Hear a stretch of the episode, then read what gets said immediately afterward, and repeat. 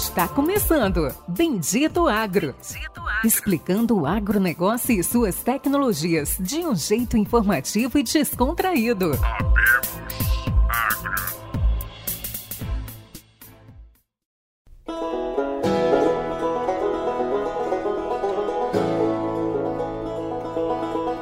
Olá a todos os nossos ouvintes e assinantes, está começando agora mais um episódio do Bendito Agro o seu podcast de inovações e conhecimentos do agro, do Brasil e do mundo. E como a gente fala em todos os episódios, esse aqui é mais uma gravação especial. Acho que não vou nem falar especial, eu vou falar internacional, então é um grande prazer. Esse aqui é o nosso segundo episódio internacional, diretamente de Barcelona. Então, assim, tá passando frio lá em Barcelona, nosso convidado. E realmente peço a todos que prestem atenção, porque esse episódio eu acho que vai contar muito sobre desafios, trabalhos, oportunidades e um pouco de como o mundo está ficando pequeno para o agro e para a tecnologia. O nosso entrevistado é Xavier Silva Garcia, 32 anos, cofundador CEO da EMAVE, engenheiro aeroespacial e cursando Master em Inteligência Artificial. Estão percebendo que vai ser diferente mora e natural de Barcelona e formado, né, pela Politécnica de Catalunha. Para quem não conhece Catalunha, é Barcelona, ali a região da Barcelona. Fala, Xavier, dá um oi aí para os nossos ouvintes. Muito bom dia ou boa tarde, eu não sei que, que quando alguém está ouvindo pode ser qualquer hora. Então, um prazer eh, estar aqui convidado. Eh, obrigado, Pericles. E, e nada, eh, um prazer estar aqui. Não, show de bola. Bom, pessoal, antes de soltar esse episódio, tem que pedir a vocês compartilhem, se inscrevam, compartilhem no LinkedIn, no Instagram, no grupo da família, para o pessoal que viaja, que está na fazenda, que quer entender mais. Realmente esse é um trabalho que nós, nós do Bendito Agro, o Luciano está presente hoje, mas ele está arrumando uma colheitadeira então, nós, né, eu e o Luciano, a gente faz para vocês, a gente não tem marketing, a gente não tem investimentos, então vocês podem nos ajudar curtindo, compartilhando e ajudando a que seus amigos, pessoas tenham acesso ao conhecimento, que é realmente isso que importa.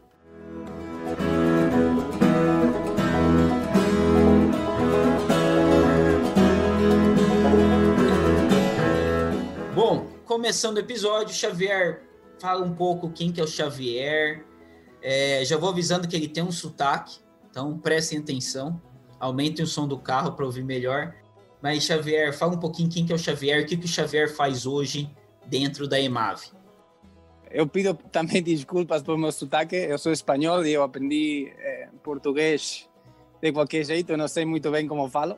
E, e nada de mim, você já, já explicou bem, eu sou Xavier Silva Garcia, eu sou engenheiro especial e agora estou cursando, como dizias, um, um Master em Inteligência Artificial, porque afinal o time em nossa empresa se dedica a isto e afinal, eh, se queres mais ou menos dirigir e perceber bem o que estão fazendo eh, os diferentes equipos internos de Mavi, pues teníamos que, o tenho que conhecer bem, porque senão eles sempre me estão a. E, e como bem dizias, sou cofundador da, da empresa, eh, sou atualmente o CEO de, da companhia e nada, moro em Barcelona, mas normalmente estou 120, 130 dias ou 150 dias no Brasil nos últimos três anos, excetuando este ano bem estranho do Covid, que, bueno, que por, por, por as circunstâncias, agora llevo seis meses em Barcelona e que também está bem estar em casa. E, y nada, em, em, abriendo mercado, em, expandiendo nuestra tecnología en, en, todo, en todo o mundo. E acho que isto o que estou fazendo, fazendo hoje. Fantástico. Então vocês já estão. Vocês estão vendo, só para vocês saberem, a gente está gravando com quatro horas, cinco horas de diferença, porque eu tô 11 horas, 11 e 20 agora, e são 5 e 20 da tarde, 5 e 20 da tarde em Barcelona, 4 e 20? 4 e 20, sim. Mas é o que te comentaba eh, antes, que eh, agora é o melhor diferença horária, mas somente a quatro horas, em diferença com o Brasil. Normalmente chegamos a seis, e o problema nosso, ou a virtude, é que como estamos, estamos em México, estamos nos Estados Unidos iniciando agora, eh, estamos em Peru, em Chile, eh, em Sudáfrica, em Egipto, eh, as jornadas se fazem muito longas, porque iniciamos bem, bem cedo, e acaba bem bem tarde porque em outro lugar do mundo é bem cedo. Então fica de malucos. E assim, e Xavier, é a primeira, acredito que não só minha percepção, a gente sempre está acostumado com empresas dos Estados Unidos, com uma empresa de Israel, com uma empresa australiana também, mas principalmente Estados Unidos e Israel, que estão vindo para o Brasil. E é a primeira vez, eu lembro quando conheci vocês, é a primeira vez que eu vejo uma empresa da Espanha. E realmente é inter muito interessante o que vocês fazem. Me explica já de, de primeira mão como é que está sendo essa expansão internacional e quando vocês perceberam que vocês poderiam atuar em outros países, sair da Espanha? Bem, a verdade é que eu desde criança eu queria fazer uma empresa. Eu sempre digo a mesma piada, pero eh, eu desde pequeno queria fazer eh, foguetes para ir à Lua. E, e depois disso fiz já a parte de engenharia aeroespacial. E quando iniciei a, a, a eh, encontrei a Carlos, que é um dos meus melhores amigos e também cofundador de MAPI, e ele tem, ele tem campos. Eh, ele é, sua agricultor Y la, o que, o que cuando comenzamos a falar y tal, eh, pensamos y estuvimos achando y encontramos esto de, de, los drones aplicados en agricultura, que en ese momento, eh, antes de 2011, eh, era una cosa inacreditable. Y lo que es cierto es que como o, o espíritu o que nós queríamos fazer, eh, queríamos fazer un, un proyecto que, que mudara o mundo, un pouco, somos bastante sonadores, vimos a oportunidade no agro que havia muita coisa que fazer, que era um, um sector que afinal é alimentação para todo mundo, é algo uma necessidade primária. E teníamos como um pouco a, o que te estava comentando de, de ter uma visão global. Então, sempre quisimos fazer alguma coisa que transcendera de, de as fronteiras do, de Espanha e, e chegar ao mundo inteiro. Então, desde o início, quando nós, nós estávamos arrancando somente com a ideia, já tínhamos este pensamento de, de ser globais Y la realidad fue que cuando iniciamos en 2012 como, como realmente como empresa, en 2014 ya, ya dimos el salto a Portugal, a Francia, a los vecinos, y en 2016 eh, o, o, salto a Latinoamérica y hemos ido creciendo. Ah, fantástico. Então vocês começaram em 2012, começaram a expandir em 2014, 2016 já aqui no aqui no Brasil e, e no países Brasil, latinos. en el 18 en, en el Brasil. Un poco al, o motivo porque fue feito de esta forma, cuando estábamos haciendo la estrategia, dimos cuenta, como você decía, es extraño empresas de tecnología españolas, fora de Espanha fica, fica estranho, pero realmente há muita inovação e muitas boas eh, universidades aqui. Então, o que acontece muitas vezes é que as pessoas vão fora a trabalhar e então os projetos ou as empresas acabam sendo de outros lugares, pero com muito pessoal de Espanha. Y de nuestra parte, eh, o que también es cierto, es que tenemos trabajadores de todos los lugares del mundo, eh, eh, o idioma en el, en el equipo eh, o inglés, porque al final no somos 45, 50 personas a día de hoy en, en EMAP y trabajando con 35 con distribuidores, entonces acaba siendo más de 200 personas en, envolvidas en el proyecto. Y de aparte de Mavi, pues eh, acho que son tres de nacionalidades as, eh, os que, as que tenemos eh, envolvidas. Entonces, é muito. Por isso digo que aqui dentro se fala tudo em, em inglês. Então, uma das coisas boas que também ha tido o Covid é que muitas das novas incorporações já não têm que ser que vivam em Espanha ou vivam no Brasil, que antes é uma grande limitação para, para fazer o equipo, que o equipo é o mais importante, ou para, desde o meu ponto de vista, o mais importante das empresas e mais das startups, se quer ter sucesso, é ter um equipo que seja top para encontrar eles e que acabaran fazendo e morando em nova zona ficava ficava complicado. E agora pues com isto de covid e de, de trabalho nós agora é uma flexibilidade 100% de, de, de teletrabalho podes não somente podes trabalhar desde qualquer lugar do mundo. Temos pessoas que não han visto que, que eu não, não conhecia fisicamente e que não han estado nas oficinas agora tá, imagina interessante então e até realmente é uma ideia de startup de modelo escalável como que você consegue hoje você que são 57, 50 pessoas, são três nacionalidades diferentes. Como que vocês conseguem atuar em tantos países com um time tão pequeno? Como que funciona esse modelo de negócio? Vou até interromper você, mas primeiro conta pra gente a Emave.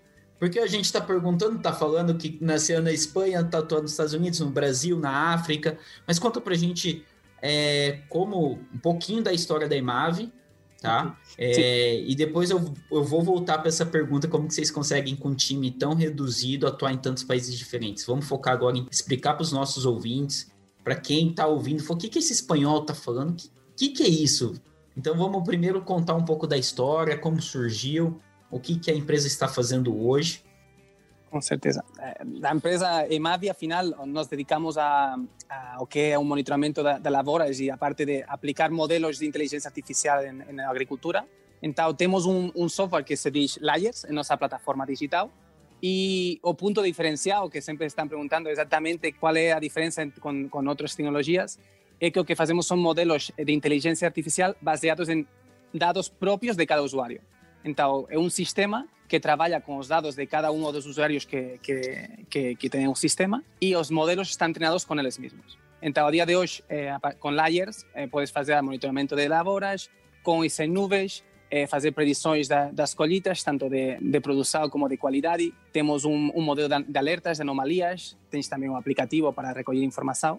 Então, é isto uma solução digital para o que é o, o manejo de, das informações con o punto ou con a característica que eh, noso foco e nosa principal eh, preocupación é que a información que estemos fornecendo seja práctica e útil, tanto a nivel táctico como estratégico. Então, isto así, super resumido, eh, para conseguir utilizamos diferentes tecnologías, utilizamos información satelital, información meteorológica, información de base de dados e de, de información drone, que al final eh, o origen de Mavi comenzou con, con os drones. Então, como iniciamos todo este proceso, como te dizia, estava na universidade faz pues, muitos anos, 10 ou 12 anos, e o que dizíamos, eh, a Carlos, eu queria fazer uma empresa de foguetes, di conta que o investimento era muito grande, então não íamos a conseguir. Estávamos tentando fazer foguetes ou nanosatélites nesse momento, que era mais econômico, mas também o investimento era de milhões de euros, e tentar, tínhamos que começar com algo pequeno, e é por isso que nos focalizamos em drones. Então, dimos conta de que o drone aplicado à agricultura, pues podía, o que decíamos, podía ter sentido e lá iniciou tudo. Então, realmente hemos ido vendo muitos, probado muitas coisas, afinal uma startup é tentar testar, é, encontrar erros e solucionar e ter muita flexibilidade. E nós, a parte de agricultura, hemos feito e temos divisões na parte de, de utilities, na parte de energia, na parte de geomática e de topografia, hemos feito drones de, de gravidade zero para as universidades de espaço. Então, hemos feito muitos, eh, aplicado os drones, a tecnologia em drone em muitos, em muitos sectores. E quando iniciamos a parte comercial, o que dimos conta é que o drone é uma ferramenta de captura de informação e nada mais que isso, que al final eh, um, um agricultor ou um usuário eh, não quer um drone, o que quer é que fazer com ele, eh, que fazer com as dados, as dados que capturas. Então, em 2013, 14, dimos conta de que teníamos que virar un poco nuestro negocio porque no, eh, nos queríamos ofrecer una solución, no, no solamente una tecnología. E iniciamos toda parte de lo que es o procesamiento de imagens. Então, lá fizemos umas rondas de investimento para conseguir um time mais profissional e aplicarnos na, na parte de, de, software. E hemos ido evolucionando a dia de hoje, que, que a parte fundamental é, é a inteligência artificial, com, com, como te dizia, como um software próprio que Layers. E el uso de drones, también utilizamos drones, pero agora é uma ferramenta máis. É a combinação de muitos parâmetros e de muitas fontes de informação diferentes o que, o que faz que consigas dar um resultado, um dado prático a, ao agricultor e ao produtor. Então, assim, vocês começaram com a construção de drones e ao longo do tempo e ao longo da evolução da empresa, vocês foram percebendo que o drone é apenas uma ferramenta de captar uma informação que o grande segredo é como usar essa informação, como processar, como tomar uma decisão com essa informação, independente se é drone, se é satélite, se é um balão, se é uma foto. Exatamente. Afinal, é não, não ficar engessado em nada, sino eh, aproveitar tudo as, as tecnologias que, que há para, al final, chegar a um dado que seja prático. Eh, hemos utilizado aviões, estamos utilizando eh, satélites, o que decíamos, sensores, e o, o que dimos certo é que para o agro é tão complexo, tem tantos parâmetros, tantas coisas que, que intervêm em, em, em na produção final ou em estado de uma planta, que é complicado que somente com uma fonte de informação consigas eh, chegar a uma a ter clareza de alguma de algum aspecto.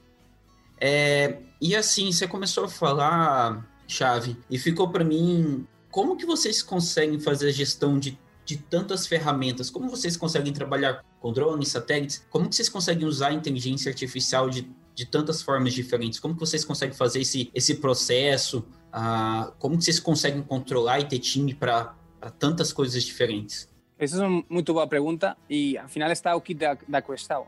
Um, o, o, núcleo de MAP, al final, é um, uma arquitetura de software com uma série de bases de dados e uma série de APIs para conectar, que é o grande secreto de MAP. Um, o grande secreto é que, al final, temos uma plataforma aberta que tem diferentes módulos, então é muito complexo. Eu sempre Sí, cuando estou imagino atrás, eu nunca imaginei que, que íbamos a fazer uma solução tão complexa, é muito mais complicado com, com, com um carro ou com uma moto ou que qualquer coisa que, que vemos no dia a dia, porque tem muitas partes para que isto funcione. Então, nós a dia de hoje temos um, um o que dizíamos, um esqueleto, uma arquitetura aberta um, que podemos conectar com diferentes, com diferentes fontes e para isso ha, ha, ha feito falta muito investimento, muitos recursos para poder eh, chegar até aqui, até poder ter como uma maneira robotizada de captar información satelital, de captar información meteorología, de tener una API para conectar con estaciones climatológicas o con bases de datos de climatología, APIs para conectar con los CRMs de los, propios usuarios, eh, un sistema propio de, de, nube para tu tema drone, porque tem un, um, pesa mucho información drone y, y, tienes que tener un buen sistema para poder cargar, descargar y hacer las uploads. Entonces, al final, um, o, o, secreto está en la arquitectura que tenemos de, layers, que permite hacer esto Y el secreto también está en que utilizamos bases de datos eh, también únicas por, por, usuario. Eso que te comentaba al inicio, eh, es un monstruo de, de datos y o, a manera que nós temos de, de poder ofrecer ese servicio que sea eficiente é fazer base de dados eh, que nós falamos por proprietário. Então, temos uma base, uma, um sistema de base de dados gigante que cada usuário tem como um, umas caixinhas nos boxes para eles mesmos. Entendi. E assim, voltando um pouco para trás, até nós tivemos uma entrevista com o Chris Corso, vocês devem ter ouvido o episódio dele, e foi comentado, até o Chris Corso hoje é um produtor de 80 mil hectares, é praticamente aí muito famoso por ter fundado a Perfect Flight. Ouçam um episódio para vocês entenderem melhor do que eu vou falar agora, mas ele pediu muito, ele comentou das possibilidades que o futuro vai ser a integração, e é um dos pontos que ele briga muito dentro da empresa que ele fundou, que é a Perfect Flight, que é como conseguir gerir essa grande quantidade de dados, como que você vai ter o acesso aos dados, como que você vai trabalhar esses dados, que realmente está sendo o grande gargalo.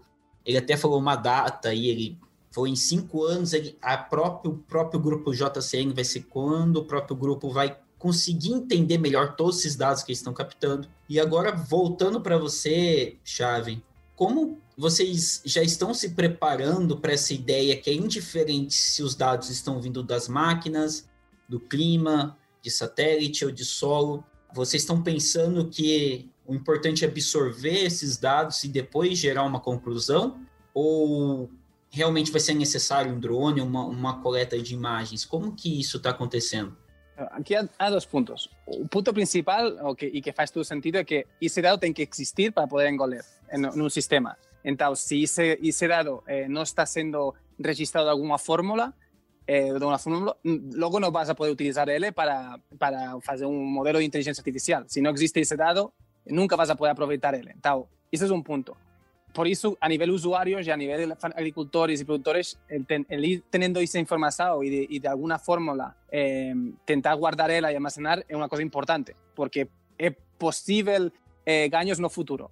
A nivel EMAVI, nosotros lo que hacemos es, em, para cualquier modelo, cuando estamos lanzando, por ejemplo, un modelo predictivo en el cual utilizamos información satelital, de multiespectral, radar, meteorología, información histórica de usuario, eh, de variedad, de producción, de número de cortes, estamos hablando de cana o, como sea, son diferentes parámetros y o, sistemas o BOM que tienen que los mismos consiguen evaluar si las variables que estás introduciendo tem sentido ou não, tem algum peso e alguma influência no resultado final ou não. Quando essas variáveis não têm influências, o melhor é não utilizar, porque senão estás introduzindo ruído ao, ao modelo. O que acontece que conforme as necessidades vão aparecendo um, e o produtor ou o agricultor tem uma ideia nova, às vezes que ao melhor esse dado, esse variável que para a produção não tem sentido, para outro aspecto pode ter sentido. Então, por isso é importante que, que os dados, de alguma forma, o, o usuário tengan la capacidad de almacenar para luego nos poder conectar. Entonces, esto es un poco o, o que, que hay que hacer. Desde nuestro punto de vista, desde Mavi, eh, o, o, gargalo é tener un, un, un, sistema que consiga fazer un filtraje de, de esos dados. Tá, um dos pontos fundamentais é a qualidade do dato. porque sin un dato correcto, fazer un, o, un modelo no pode funcionar. Como te decía, al final, nós o que hemos, hemos dado conta é que agora somos máis un, un sistema como un RP, como un sistema de consultoría para fazer eh, nosso sistema funcionar, a diferença entre, con outros, eh, outros eh, plataformas digitais é que te, precisamos de fazer uma integração. Eh, sin unha integração, eu non consigo eh, entrenar un modelo para que logo teña un resultado asertivo. Então, a día de hoje, nós estamos muito focalizados e por isso trabalhamos uma forma, com grandes grupos e trabalhamos de uma forma muito específica porque o primeiro que fazemos é conectar com os dados que tem o usuário. E, e é um gargalo porque é complicado porque cada um tem uma maneira de armazenar os dados diferente, eh, com, que informação é confiável, que informação é confiável por parte do usuário porque não tem certeza. Então, há um bom trabalho lá. Não, fantástico. E esse realmente foi um dos principais pontos da nossa conversa com o Cris, que como ele mencionou, ele foi bem político até, a gente brincou com ele, ele mencionou basicamente todas as multinacionais, mas que todas as multinacionais não estão tão abertas para passar os dados, né? algumas sim, outras nem tanto. E uma pergunta para vocês, como que vocês vocês buscam a integração? Vamos dizer assim, vocês chegam num produtor, e vocês fazem integração com o sistema da Deere, ou FieldView, ou Singenta, ou Grana, ou seja, como faz, vocês buscam esses dados e através desses dados que vocês fazem integração, vocês começam a aplicar alguma, alguma inteligência para criar um objetivo. É como se fosse, vamos dizer assim, uma consultoria sobre os dados que já está acontecendo naquela área? Afinal, nós o que temos é um sistema de monitoramento que, que o que fornece, ou que, o que principalmente engole os dados do usuário, pero máis que de Fitbit ou de, ou de John Deere, que tamén podemos conectar para utilizar ese dado a nivel eh, logo práctico, a nivel maquinaria, é máis con as RPs, con, con SAP, con TOTS, el sistema que el tenga de información para poder saber o que decíamos, as características históricas de, de seus talhões pues quais são as cultivares que fica, quais são as produções que tiveram, quais são os momentos de plantação e colheita que eles fizeram, fizeram. Para, através dessa informação histórica, nós recopilar de maneira robotizada com informação satelital, tanto multispectral como, como radar e meteorológica, que ha acontecido nos últimos anos. Então, sempre o que fazemos é um setup normalmente de um mês, el qual, a partir de ter as informações do usuário y haber feito de manera robotizada adquirir información satelital de meteorología, tenemos un, un sistema, un modelo. Tal, ese modelo que estamos aplicando a un usuario para saber dónde están sus alertas de manera semanal, eh, dónde tienen falta de nitrógeno, falta de agua, eh, cuál es la producción estimada en ese momento, cuál es la calidad estimada que va a conseguir tirar eh, o, productor. Todo eso son eh, dados que estamos forneciendo entrenados con los propios dados históricos de ese usuario. Eso es lo que nos hace diferentes. Al final que hemos conseguido hacer un modelo que trabalhe com as informações do, próprio, do próprio usuário. Não, fantástico. Um ponto em específico, a gente aqui tem uma boa, uma boa conversa, é muito aberto com o grupo GGF. O Ronaldo veio aqui fez, e fez uma entrevista.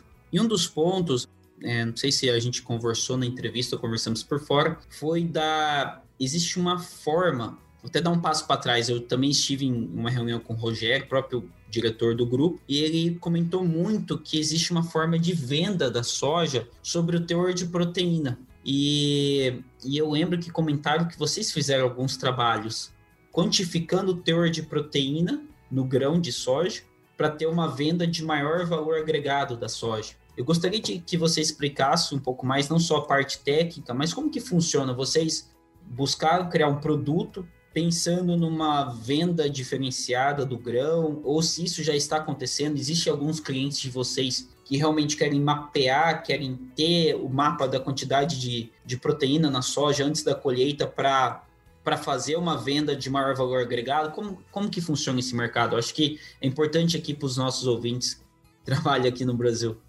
No, con certeza. Además, é o que decíamos, tanto Rogerio como Ronaldo, o grupo GF, eh, son pessoas increíbles e nos ajudaram muito a, a iniciar os trabalhos em Brasil. Foi o primeiro grupo realmente forte que, que apostou por nós, lá no Mato Grosso. Então, gostamos muito, muito de trabalhar com eles.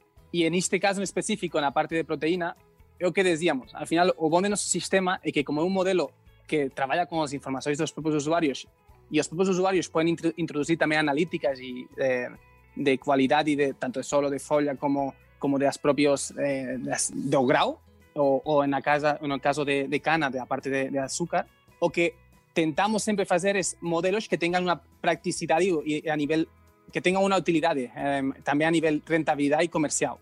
Na soja, eh, iniciamos faz quatro anos ou cinco já eh, em Argentina e foi a primeira vez que trabalhamos com soja em um grupo que é eh, HAV, que é um grupo que tem eh, 40 mil hectáreas de, de soja lá.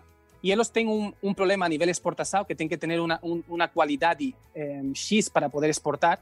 A quantidade de proteína que eles tiram por hectare é muito mais baixa, por exemplo, que a de por si se tem no Brasil. E eles têm que fazer um de, de qualidade. Então, têm que fazer analíticas para poder decidir se se exporta ou não.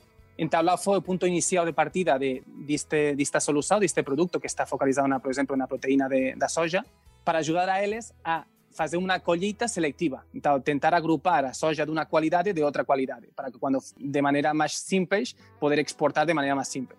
O que acontece no Brasil, o que dimos conta é que, não agora, porque agora no Brasil estamos vendo que não se está pagando ainda mais um plus por proteína, é uma coisa que vai chegar, porque al final, em todas as culturas, se está premiando eh, a qualidade. Então, Rogério, que é um visionário nesse sentido, falou que, que estaban muy interesados en esta, en esta parte de poder hacer collita selectiva a nivel qualidade e negociar um preço mais, mais, mais alto para a soja de maior qualidade.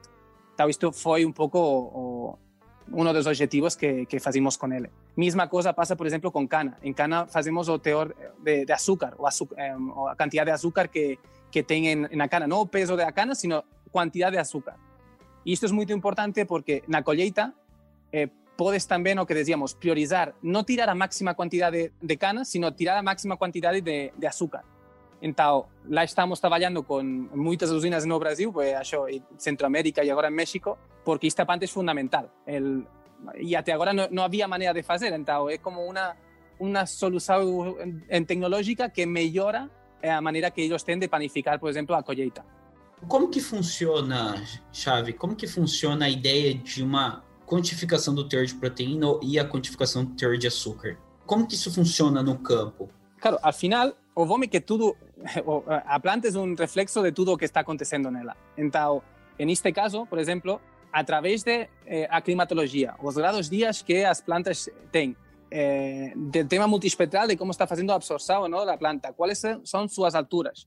E logo, com amostragens reais, precisamos de poder calibrar o que estamos medindo com uma realidade de campo en el cual se hacen unas analíticas, eh, o sistema es capaz de encontrar una, una relación entre pues, grados día, chuva, eh, meteorologia, eh, reflectividad de los satélites y una analítica.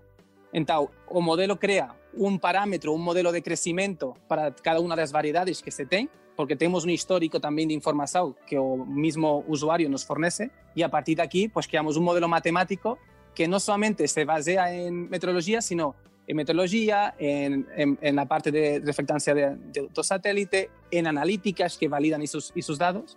Y al final lo que decíamos es todo matemáticas. Conseguimos correlacionar diferentes variables en eso que, nos, que o usuário quiere, quiere saber exatamente que é proteína ou é açúcar. Entendi. Então, mas é necessário ir da campo, por exemplo, é necessário que um técnico, um agrônomo vá a campo e colete é, samples, colete... Sempre, sempre, sim. O sea, al final, para que consiga, para tener asertividad y que el modelo tenga precisado, se tiene que treinar y calibrar los sistemas. Entonces, al inicio siempre, los, primeros, los proyectos normalmente nos tenemos ciclos de tres años y en el primer año es más intensivo en amostrajes para poder que esa curva que estamos girando, que es específica por usuario, porque no tiene nada que ver un campo de detallado, al final, o que se falle una curva de crecimiento y de, o de anomalías o de lo que fuera por, por usuario, pues que tenga asertividade. Então, sempre precisamos de calibrar. De nada sirve ter o que nós queríamos que fora assim, mas não, não acontece assim, de ter um modelo geral que é aplicável a qualquer lugar, porque é o que dizíamos, a agricultura é tão, tão, tão, tão complexa, tem tantos parâmetros, que al final se tem que fazer um modelo por usuário e um modelo por talhado, em, em definitiva. Entendi, realmente muito interessante. E, bom, além desses pontos do teor de proteína, o teor de açúcar, existe alguma coisa que você vê que realmente, se a gente, nós, produtores, é, pessoal do campo, conseguir mensurar, com, é possível ter uma venda diferenciada? Esses dois trabalhos que, que é feito, eu acho fantástico, mas existe algum outro ponto que você vem vendo acontecer no mundo realmente pode impactar? O sea, afinal, o gran gargalo é tentar eh, maximizar a eficiência de um talhão. Toda cultura, em cada talhão, há um máximo produtivo. Tá, o objetivo de, de, de, destas ferramentas, dos tractores, de, de, dos agroquímicos, de tudo que da semente, é tentar sacar o máximo proveito, a máxima produção de um talhão. Isso é como o objetivo, ou para mim é o objetivo principal para, para o produtor, tirar o máximo ganho, o máximo benefício de um talhão. Então, a dia de hoje, a nível ferramentas, há muitas que te ajudam a fazer isso. Pues tractores que, que são incríveis e que fazem tudo muito eficiente e conseguem ficar as plantas, agroquímicos que te protegem, eh, sementes que têm muito mais resistência, são mais produtivos e se adequam melhor. E a nível ferramentas digitais, o que decíamos, conseguir ter uma trazabilidade onde há alertas eh, de maneira precoz para, se tens uma praga ou qualquer coisa, poder solucioná-lo da forma mais rápida possível. Se há um problema de fertilização, poder encontrar, detectá-lo e poder solucioná-lo ou se tens irrigação, pois a mesma coisa, pode ter uma boa irrigação para que isso seja o mais eficiente possível. E logo, o que dizíamos, a nível produtivo, ter boas estimativas, ter bons segmentos para poder fazer uma priorização de colheita, um sequenciamento de colheita o mais assertivo possível e a nível qualidade, ter o maior produto possível para, afinal, também ter a melhor venda possível. Perfeito. Então, afinal, eu, eu vejo que, que, que, todo mundo tenta eh, ir a, a, a, soluções que o objetivo final é aumentar a, a produtividade. Ou a lucratividade. Então, exatamente, e a lucratividade, com, com certeza. que vejo no mundo, eh, o, que, qual é o futuro? Claro, é, é complicado, mas ao final é isso, é tentar maximizar este parâmetro e há muita coisa que ainda não, que está por chegar, que é isso, a detecção a, a nível pragas de, o mais precoz possível, porque se não fazes tentar sempre encontrar as coisas antes que aconteçam é o objetivo principal. Então, sempre a ferramenta ou futuras ferramentas é tentar não detectar que alguma coisa acontecido, sino predecir que vai acontecer.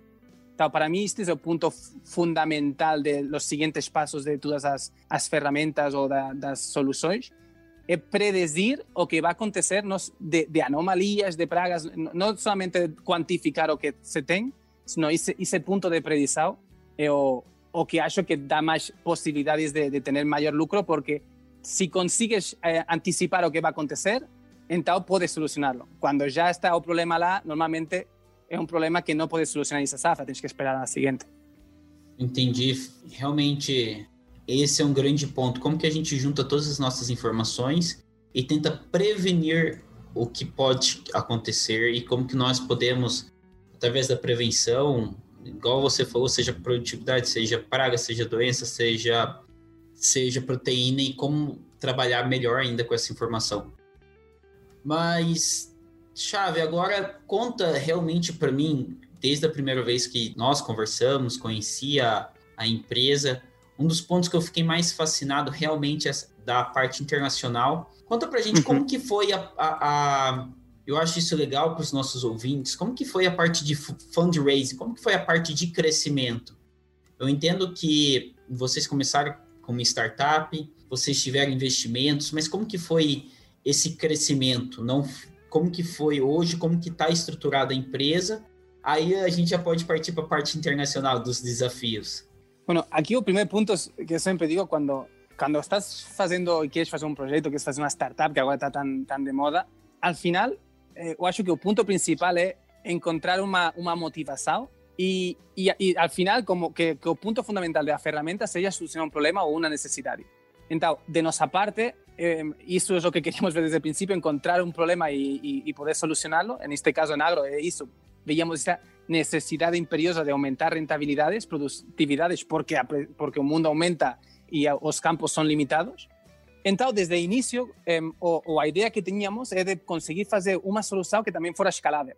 Porque como queríamos ser mundiais e de maneira global, se não tens uma solução que podas replicar muitas vezes eh, com poucas pessoas, para assim dizer-lo, fica complicado crescer fora de teu país, porque é o que dizíamos, se temos que ser eh, mini-maps em todos os lugares do mundo, agora seríamos as 200 ou 400 ou 500 pessoas e não 45 ou 50 com as concessionárias. Então, eh, nossa ideia de negócio, o que primeiro que pensamos é, vale, como conseguimos expandirnos e, e, e que temos que fazer para, para, para chegar até ideamos um produto que decíamos que, que fora escalável, eh, pensávamos no que no início com drones e um processamento, logo o que decíamos, procesamiento e os drones tamén, e son importantes, pero é a única, a única cosa. E encontramos a ideia de, de as distribucións das concesionarias. Então, a maneira que nós temos de, de, de abrir novos mercados é que concesionarias, são empresas que se dedicam ao agro, que já têm eh, usuários, que já têm clientes em, las, en, en suas, com seus produtos, e deles chegar e iniciar cada país.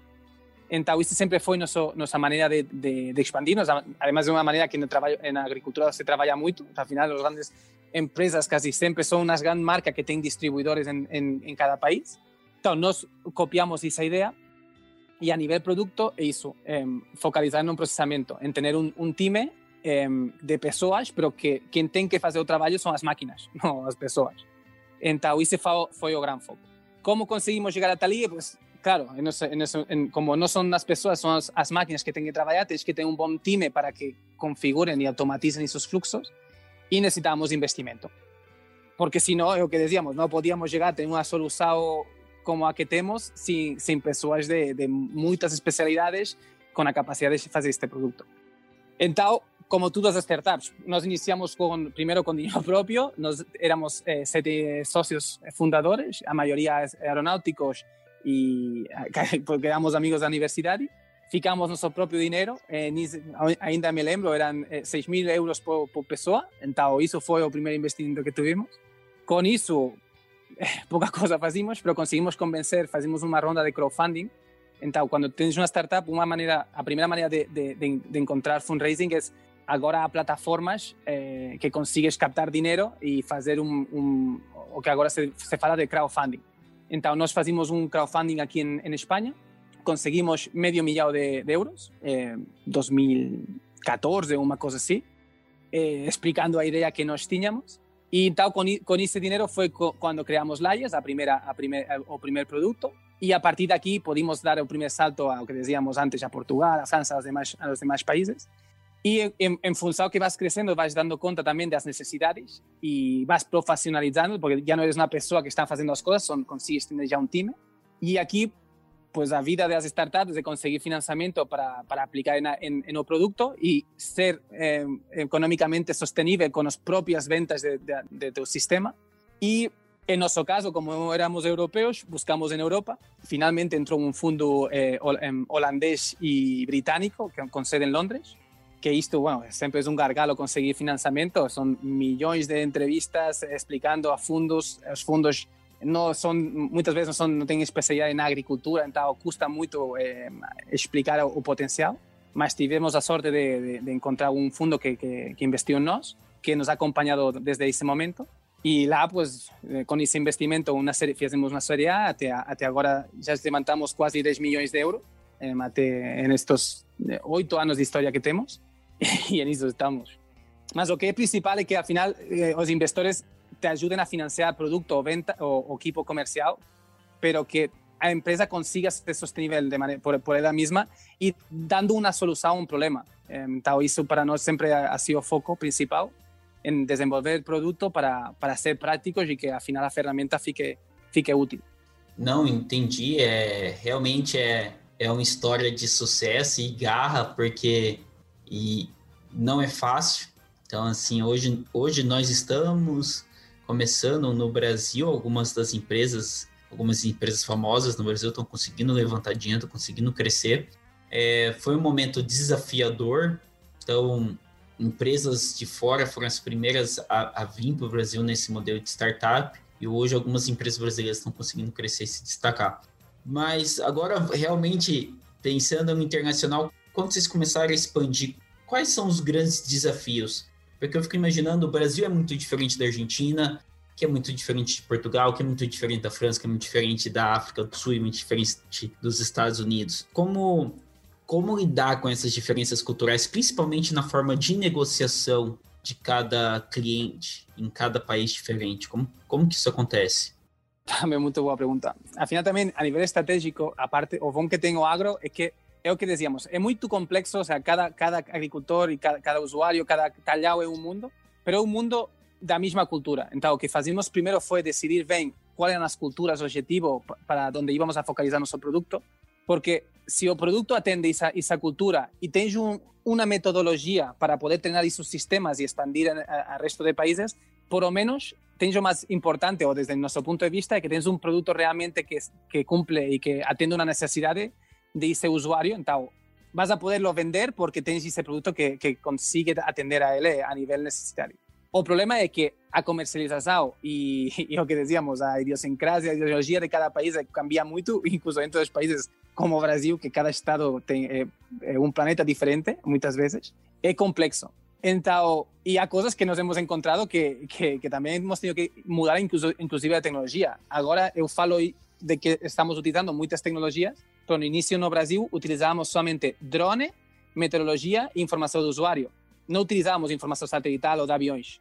E quando vimos a realidade do Brasil, que os talleres eram tão grandes e essas casas eram tão grandes, me lembro os primeiros voos em GGF que isso, eles têm 60 mil, 80 mil hectáreas de, de, afinal con drone imposible, o como cuando nos pensábamos eso cuando iniciamos no Brasil, nos achábamos que sí, porque teníamos usuarios, nos, por exemplo, en España, trabajamos mucho con Betagava y trabajamos con Azucarera, que hacemos 25.000 hectáreas en toda España con 800 fornecedores, tal, que en España é, é o máis, acho que é o produtor máis, máis, máis grande, e conseguimos atender ele, pero a realidade no Brasil é completamente diferente e tamén por a climatologia, a chuva, os voos operacionais são, são complicados, são muito complicados. Então tivemos que ter a flexibilidade e, e bueno, uma das grandes mudanças e das melhorias de MAP foi graças a poder eh, iniciar no, no Brasil. Porque tens que adaptar, assim, inclusive tens um, uma para um produto e tens, afinal tens que acabar adaptando. Mas o que sí, eh, e, a responder a tua pergunta, é o que decíamos. Primeiro, ten, hemos sempre tido muito claro, ten, tentado tener claro cuáles as culturas e donde, para onde focalizar um produto, Y luego a nivel comercializado, como te comentaba, trabajamos a través de distribuidores. Entonces, siempre o primer y o más complicado es encontrar un buen parceiro en, en cada país, en cada región, porque a partir de eso eh, crecemos, porque eh, él al final es quien nos ayuda a vender, él conoce el territorio, fala el mismo lenguaje en cada, que, que es muy diferente en cada zona, E uma das maneiras e uma das peculiaridades que tem a MAP é isso, que tens parceiros e distribuidores eh, que te fazem o trabalho perto de, dos usuários, dos agricultores. Então, por isso temos a dia de hoje 75, com, 75 distribuidores que a partir deles atendemos presencialmente a, a, ao agricultor. Porque essa integração, essa, essa, essa formação inicial do sistema muitas vezes tem que ser presencial porque é complicado.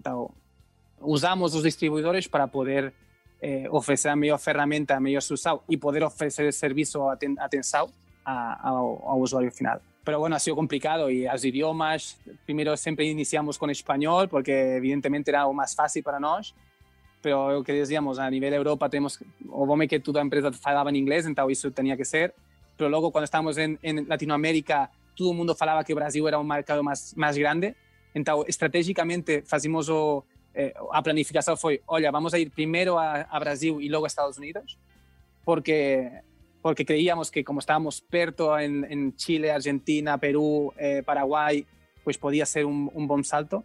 Então tivemos que aprender o português, eu não sabia português, ainda não sei muito. Tínhamos que contratar pessoas no Brasil, então também a, a parte idiomática faz que tenhas que fazer mais, mais esforço ainda. Não, realmente. Então você aprendeu português agora, nesses últimos anos? Os últimos três anos, dois anos?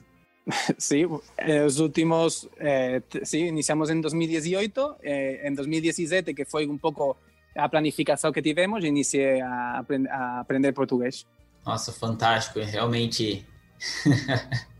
que engraçado, porque hoje nós demoramos tantos, tanto para aprender uma nova língua e realmente quando se tem a necessidade a gente vai atrás e faz acontecer.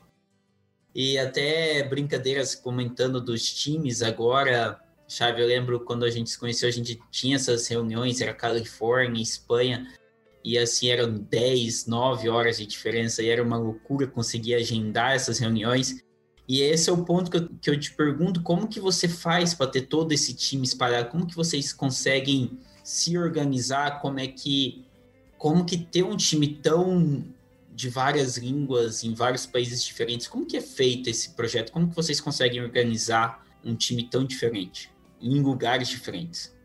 Bom é que agora a tecnologia e tudo o que dizíamos, é, vai, funciona também e o tema de internet, ou ao menos em casa das pessoas, é, é, funciona também que te permite essa, essa capacidade. E logo, a nível organizativo, temos equipos e temos empresa própria em, em, em os diferentes polos. Então, por exemplo, temos um time de, de cinco pessoas que fica no Brasil para poder atender a 100% y a, a, misma región que, que, que, usuarios de Latinoamérica.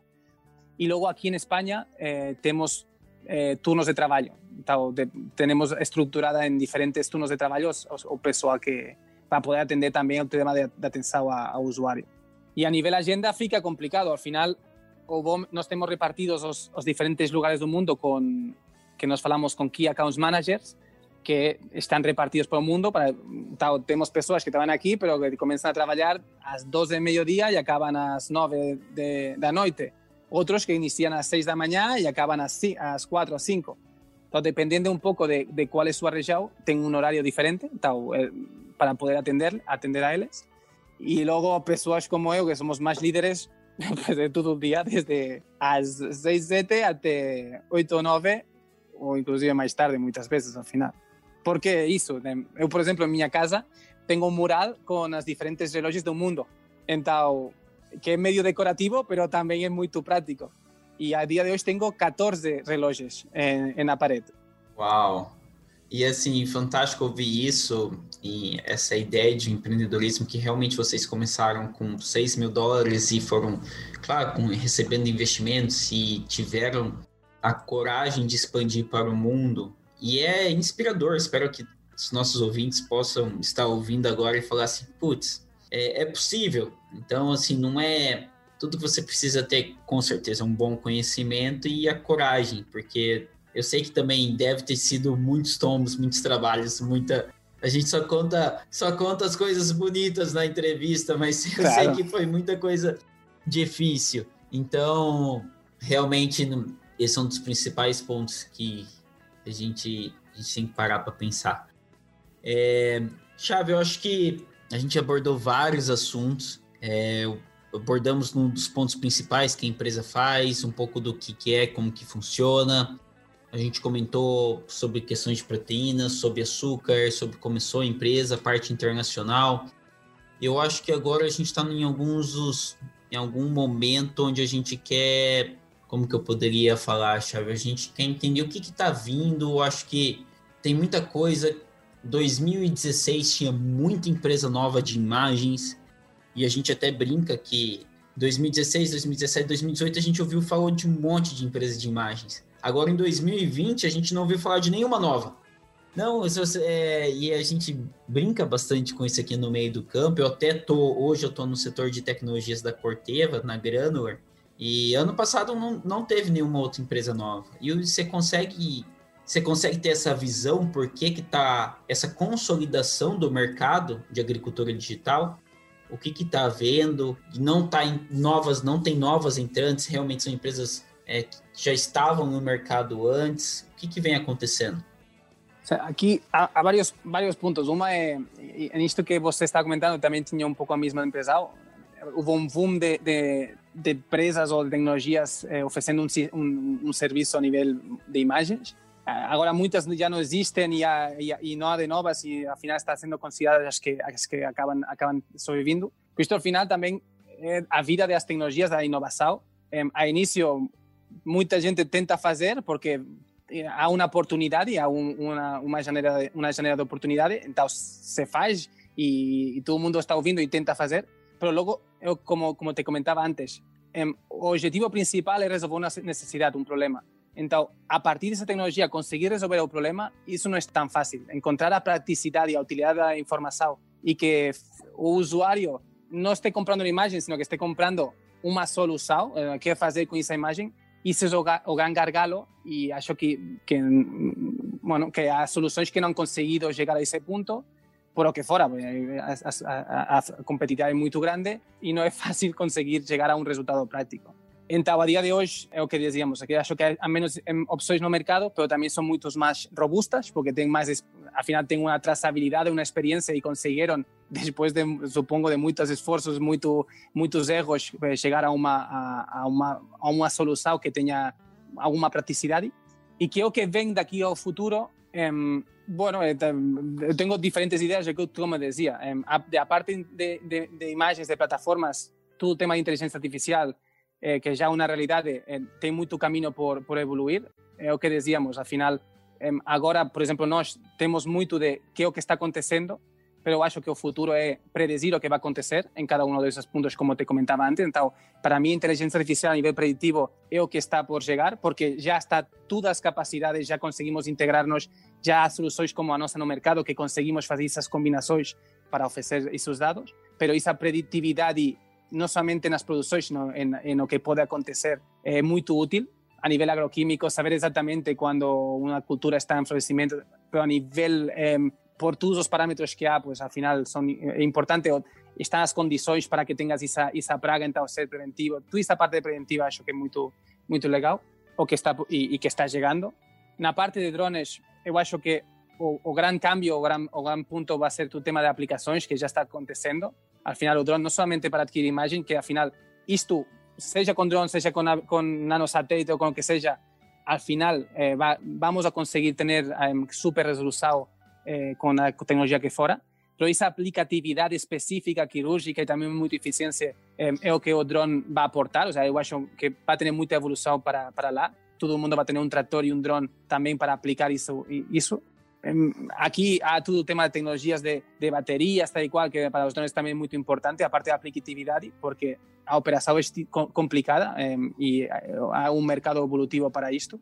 E, e bueno, sensores, por o que decíamos, al final eu acho que tudo vai a aplicações que te ajudem a, a fazer as coisas com antecipação e de maneira mais quirúrgica. Ou, ao menos é isso como eu estou vendo. A maneira mais cirúrgica seria realmente seria uma maneira mais precisa.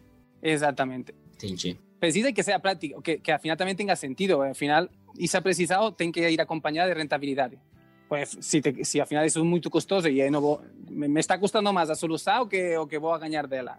Isso foi muito comum. E assim, até um, um outro ponto, eu tenho mais duas perguntas para fazer antes de a gente partir para o encerramento, é como que você vê essa parte de commodities de imagem? Por exemplo, hoje eu estou em Lucas do Rio Verde, e eu tenho amigos que plantam em Lucas, que plantam em Sorriso, que plantam em Nova Mutum. E normalmente, é, quando eles eles estão negociando com alguma das revendas, as grandes multinacionais oferecem de forma gratuita as, os produtos deles, principalmente imagem de satélite, a, alguma outra coisa, que, além da imagem de satélite, a parte de monitoramento de campo. Como que você vê esse mercado onde as grandes empresas de químico, sementes, estão é, investindo nesse tipo de, de ferramenta e não dando, mas assim, é, implementando de forma, bancando a implementação no campo. É uma comoditização das imagens. Como que você vê é, esses passos que essas grandes multinacionais estão dando? E eu talvez até possa falar que eu estou inserido dentro de uma delas. Então, como que, como que você vê essa visão? Sí, aquí hay como, duas, tamén, hay como dos coisas in, in, implícitas no que estás comentando. Uma é que as grandes multinacionais, casi todas, já têm uma plataforma para fazer um monitoramento ao, ao produtor e muitas vezes é gratuita como produto, que eu acho também que está indo muito para essa direção, porque afinal a grande empresa, as grandes multinacionais estão vendo que ya acabó vender producto, acabas tienes que vender un servicio diferenciado, porque al final los productos tienes mucha concurrencia, pero un servicio que, que atenda al final al usuario final y permita esa productividad es importante. Entonces, acho que están siendo como estratégicamente para todos ellos tener plataformas para asistir al usuario, eso es, un, es así. E logo também, então, respondendo a, a, a parte dessa pergunta, então, eu vejo o futuro que, afinal, que todas as multinacionais estão, vão ter essas, essas plataformas, ou, bueno, já têm essas plataformas. O que acontece é que eu também acho que essas plataformas têm que dar o salto evolutivo, por exemplo, que estamos dando nós, que não somente fornecer imagens, sino que fazer com essas imagens de maneira muito mais eh, com uma estratégia final. Então, eu acho que todas elas vão ter que ir para a inteligência artificial, para fazer modelos e, eu que digo, eu acho que o caminho é indo com modelos por usuário porque é tão complicado e tem tanta variabilidade que, que se não é complicado. Então, isso por uma parte. E por outra, é, a nível provedores de imagens de satélite, há grandes empresas que estão posicionando para, para oferecer essas imagens. Então, eu sim que vejo uma, uma commodity, ou seja, grandes plataformas com grandes investimentos que têm hum, constelações de satélites para oferecer imagens, que cada vez a imagem é mais, mais econômica ou gratuita e logo outra coisa é que o, o produtor tenha esse serviço à plataforma, pero que dizíamos, não é que seja a imagem gratuita, sino que a plataforma te oferece imagens e outras coisas de maneira gratuita, pero a aquisição de imagens eh, eu vejo que, que nos próximos anos, já agora já muitas plataformas que te oferecem imagens, incluso algumas gratuitas, pero que nos próximos anos vão ser com muita maior resolução. É o que dizíamos, o drone para mí, eu acho que va a acabar siendo más una herramienta de uso, eh, como te comentaba, a nivel práctico, en cosas específicas de a nivel contaging, porque al final a, a baixar dos 10 centímetros con satélite eu acho que ainda estamos lejos, pero em, para contaging ainda, vamos, yo también se, se van a, cada usuario va a tener su propio drone, más, mucho más práctico, pero as imagens se están democratizando, están siendo cada vez más, más económicas y, y mucho más competitivas e abertas. Muitas delas antes tinham exclusividades, agora já tudo está, está muito mais aberto. E, e empresas como a nossa, o que fazemos é conectar, temos quatro provedores diferentes e utilizamos diferentes fontes para o que dizíamos, para alimentar um modelo e para oferecer um dado final. Não, fantástico, consigo entender. É, é realmente um, um ponto de vista. Eu realmente compartilho do seu ponto de vista, porque nós, é, as grandes empresas, elas elas buscam realmente oferecer um serviço diferente, só que eu vejo também que a maioria não estão prontas para oferecer. Então, e talvez esse seja um, dos grandes gargalos, porque eles querem fazer algo diferente, mas muitas vezes é tão fora do core de trabalho da empresa que eles não estão conseguindo é, fazer essa implementação bem feita. Sim, isso acho que também ha sido o grande problema, as expectativas que, como que ofrece la plataforma y que finalmente el usuario eh, acaba viendo o recibiendo. Eso que ha sido los problemas de agricultura o de monetizado, a partir de imágenes o, o agricultura de precisão que falamos antes, foi um dos grandes problemas, acho, que, que, que, ha tenido, que tem muito potencial, porque é o que dizíamos, a través dos dados podes chegar a fazer um modelo muito que de uma, uma funcionalidade, pero é muito difícil ou custoso chegar até lá. Então, eu acho que há muitas plataformas para monitorar que oferecem essas imagens satelitais eh, que, que podes utilizar as delas de muitas formas, pero às vezes que como que as expectativas que geramos para o usuário final acabam sendo muito altas e, e não podes e, e com uma ferramenta mais geral custa muito atender a elas. E sempre isso é um trabalho de, que, que, sempre nós que, sempre que afrontar esse, afrontar esse, essa concepção que tem o usuário das ferramentas com por exemplo, como como a de Mape que é o que digo, dista muito porque al final estamos fazendo um modelo específico para esse usuário, tenemos, fazemos uma integração porque também tentamos no passado ter uma ferramenta mais geral e não e não conseguimos atender as expectativas que, que o usuário queria de nossa, de nossa ferramenta no passado. Perfeito. É, no futuro, a gente, o certo seria, isso foi comentado também nos outros episódios, seria como se é uma ferramenta branca, white label, que as pessoas vão ali pedindo, né? Então a, a pessoa insere os dados dela nessa ferramenta e ali ela vai adicionando o que ela precisa, né? E ali ele vai lendo. É como se fosse um. É, você tem lá, você tem um, um, grande quadro branco, você coloca seus dados maquinários, você coloca seus dados de produtividade, de, de químico, fertilizante, ali você fala, olha, preciso entender quais variedades vão funcionar melhor para mim. Exato. Então, seria um, esse talvez seja aí o que todos nós buscamos e todos nós trabalhamos para chegar lá. Mas, Chave, eu acho que nós estamos chegando ao encerramento, a gente está encerrando essa, essa entrevista.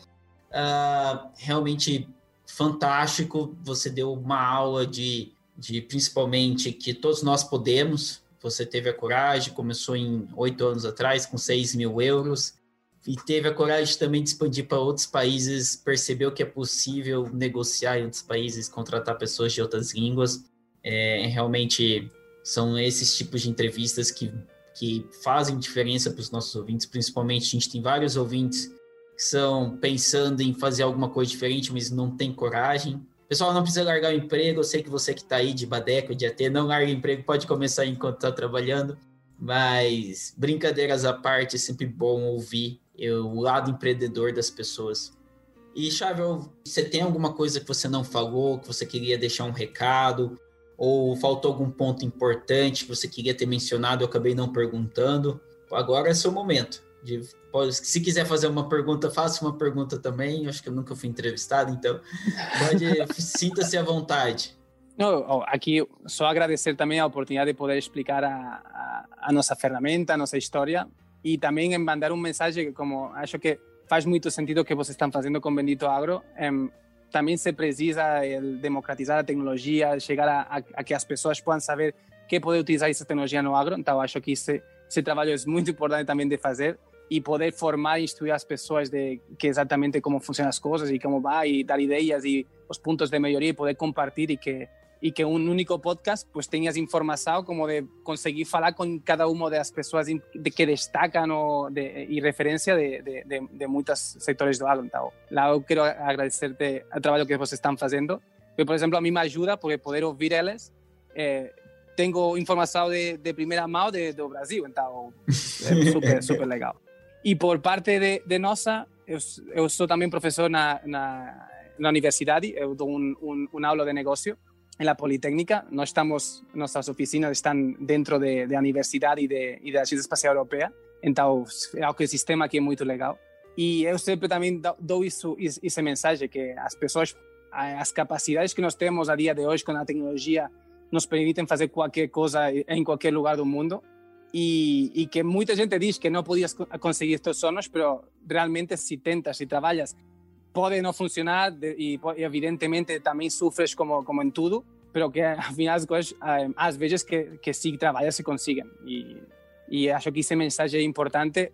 Os agricultores todos são empreendedores, porque ao final há muito risco envolvido e, e sempre é um investimento contínuo para, para ter sucesso, então é, isto é assim. E um ponto que queria destacar é de, que do Brasil, um dos caracteres que também a mim me, me é isto, que vocês vivem com o risco, eh, são empreendedores de por si, eh, porque eh, o risco a nível de moneda, a flutuação eh, e a maneira que vocês têm, o caráter que têm para afrontar os problemas, é uma coisa que a mim me surpreendeu e que não, não vi nos outros eh, países que, que nós estamos.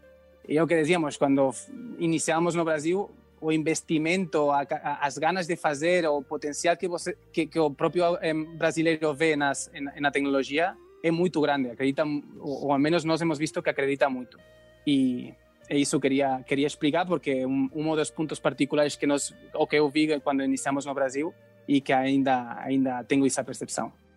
É, eu eu realmente eu tenho um grande amigo que mora nos Estados Unidos que a gente conversa toda semana ou a cada duas semanas que foi meu gerente no passado e eu discuti muito isso com ele. Eu falei, olha, o nosso poder é muito engraçado, porque no Brasil é muito instável, né? A política, o, o, o real, a parte de trabalho, a parte de financiamento, é tudo tão instável que às vezes você pensa que está indo bem, mas de forma internacional você não não está indo bem, porque você você está inserido no país, então você você vive em busca de soluções, o que é realmente faz do brasileiro um empreendedor nato.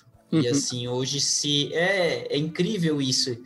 E isso é muito comum nas falas de brasileiros que vão morar fora, que estudam em grandes universidades, eles falam: olha, o brasileiro é um empreendedor nato. Se você trouxesse conhecimento e educação para o brasileiro, o, poder de desenvolvimento do país seria muito alto. Então, e é cada vez mais quando você conversa com essas pessoas que são de fora, ou pessoas que foram para fora, ficaram 10 anos estudando e voltaram, é mais visível. Essa ideia de você estar sempre buscando uma solução, porque você tem problemas, às vezes, tão ridículos que você tem que buscar outras soluções. O, o, o vontade de empreender é muito grande. Mas é isso, acho que fantástico. Nossa segunda entrevista internacional, bendito Água, viu, ouvintes? Vocês têm que agradecer, compartilhar, curtir, porque a segunda entrevista internacional, a primeira chave, a gente entrevistou um cara que ele fazia, ele era do Conselho da Singenta de Orgânicos do Mundo. A gente fez a entrevista de graça. E o cara é fantástico, totalmente. Ele deu insights sobre microbiologia e biológicos de uma forma fantástica e de uma humildade é, exemplar. Uma pessoa que nasceu aqui também, nasceu na Guatemala e hoje é dá aula de pós-graduação na, na Universidade da Flórida e faz parte desses, é membro dessas, dessas pesquisas, realmente é uma unidade fantástica. E hoje, com você, é, também de exemplo de empreendedorismo que qualquer um pode a pessoa com vontade, garra e conhecimento, ela pode chegar muito longe. Mas é isso. Vamos começar a encerrar. Eu quero agradecer ao Chave, ao Xavier, ao, ao Davi que indicou você, que organizou essa entrevista. Um abraço a todos, que continuem trabalhando e até o próximo episódio.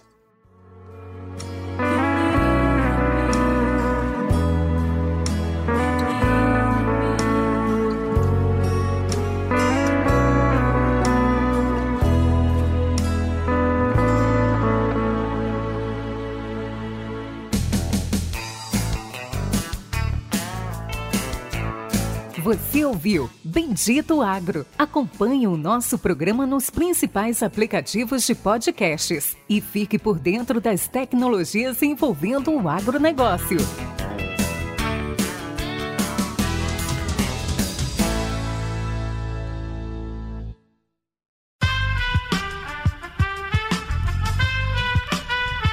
Esse podcast foi editado por Aerolitos Edição Inteligente.